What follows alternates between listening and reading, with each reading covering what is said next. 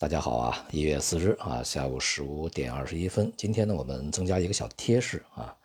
很多的听友都问啊，这个美联储的这个调整的联邦基金利率啊，它是一个什么利率啊？那么这个利率呢，怎么去影响市场的整体的一个利率水平啊？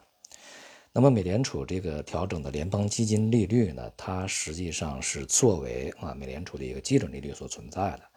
像有很多的这个央行呢，它的基准利率可能是存款利率或者贷款利率啊，但是呢，呃，美联储这个作为美国的央行呢，它的这个基准利率呢是联邦基金利率啊。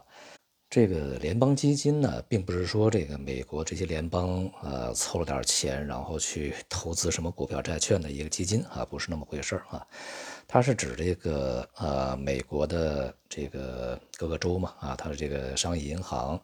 呃，存到这个美国联邦储备银行啊，它的准备金啊，就像我们的这个商业银行要向中国人民银行啊，这个存放这个准备金道理是一样的啊，这叫做联邦基金啊。那么联邦基金利率是什么呢？它是这个以联邦基金啊这个为主体的啊，这个美国的金融同业间的拆借利率啊。其实呢，就是金融同业间的拆借不并不一定要去通过这个美联储来去实行。比如说啊，这个花旗银行和美国银行之间，他们是作为两个这个金融机构啊，它互相之间就可以去拆进资金或者是拆出资金啊。那么为什么会有这个金融机构之间的资金的拆进拆出呢？那么是因为呢，这个在呃，像尤其是像银行这样的一些这个金融机构啊，它在每天啊这个放款呀、存款呢，啊这个过程中啊，到日结的时候呢，它可能都会出现这个资金头寸的，呃，要么是多出来了，要么是少出来了啊，中间呢总会有一些误差的。如果说资金头寸是短了，也就是说这个啊缺钱，那么缺钱的话，它就要去向同业同业去借钱啊，然后去补足。补足这个资金缺口啊，那么如果是这个头寸长了啊，就是钱多出来了，那么他这些钱呢，就可以呢去这个啊以一定的价格或者利率嘛，就是借给别人，这样的话他可以把这个多余的这部分钱还产生一定的收益啊。一般来讲呢，这个资金的拆进拆出啊，它的周期啊，这个大多数啊，比如说像一天，也就是 overnight 啊，这个一星期啊，就是七天。呃，半个月啊，十五天，以及这个一个月三十天，以及三个月啊，大体而言呢是这样的一个周期。那么金融机构啊，这个拆进拆出资金，呃，这个最为广泛的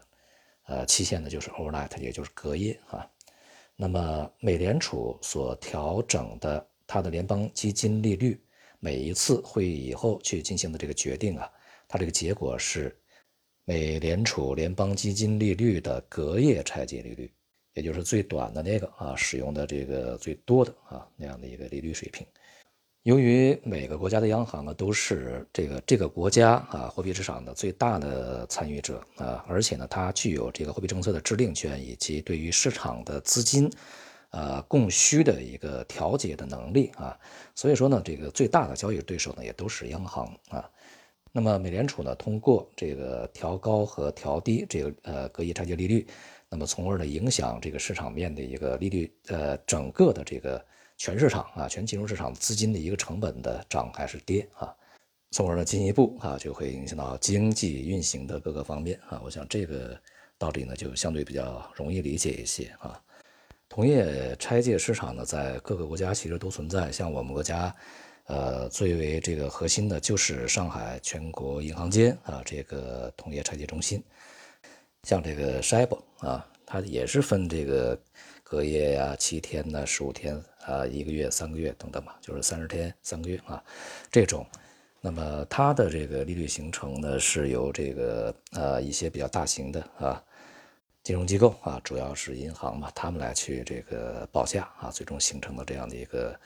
呃。利率水平啊，像国际间啊也有这个相对于外汇吧，那你像本国的都是本国货币嘛，那美国是美元，中国是人民币，这样的一个拆进拆出，而在这个国际间呢就要有外币的拆进拆出啊。伦敦呢曾经是这个全球最大的同业拆借市场啊，那么它形成了这个同业拆借利率是 LIBOR 啊，但是由于这个前些年大家都应该能够听到啊这样的一些信息，就是很多大型的。商业银行、投资银行，他们去串通仪器啊，然后去这个人为的操控这个 LIBOR 啊，呃，为自己牟利。这个丑闻暴露以后，也是有呃很多的银行遭到了处罚，并且 LIBOR 已经在今年吧，呃，完全停止使用了啊，退出历史舞台。